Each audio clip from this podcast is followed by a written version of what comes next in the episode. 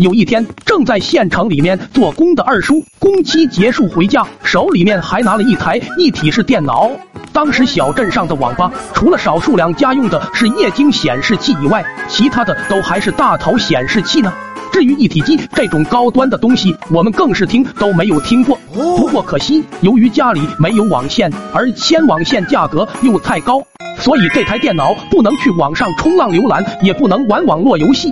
但这些都是小事。电脑提回来的当天，我就带着所有存下来的零用钱跑到了二哥家。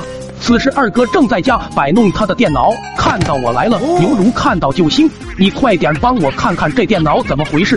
怎么上不了网，也没有游戏？面对这种情况，我早有预料，当即就凑到二哥耳边：“你傻呀？你们家里面又没有网线，怎么可能能上网？没有网络也下载不了游戏呀！我们去镇上的网吧。”我有 U 盘，到网吧下游戏、电影还有歌，回来插到你的电脑上就可以用了。听到这话的二哥拉着我就往网吧跑。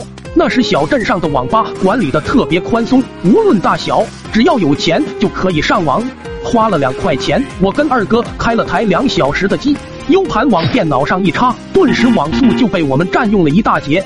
那些打游戏的暴躁老哥们，上一秒还在快乐的对战呢，下一秒画面就变得一卡一卡的，顿时整个网吧咆哮声、怒骂声不绝于耳。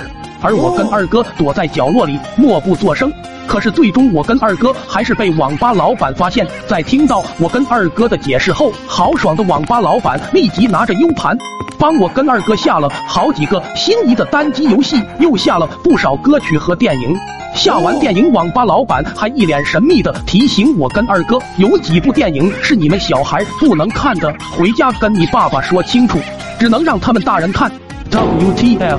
天生反骨的二哥自然不可能听信网吧老板的话，拿着 U 盘刚刚回家，游戏都不安装，直接就点开了电影的文件夹。又在众多电影之中点入了老板提醒我们不能够打开的文件夹。看到的第一眼，二哥浑身一颤，立马起身关紧了房门。两人嘿嘿嘿的看了老半天。等到了第二天，我刚到学校，狗蛋就一脸兴奋的跑了过来。听说你跟二哥昨天两人看了不少好康的，真不够意思。有这么好的东西，竟然不叫兄弟一起看。到了班级里面，二哥正在那大肆宣扬，男生们个个在笑，望着二哥犹如偶像。而女生们的眼光就不一样了，望着二哥犹如那垃圾桶里的垃圾一般。尤其是小雅，看二哥的眼神好像一块发霉发臭了的西瓜皮。而作为另外一位主人公的我，也遭遭到了鄙视。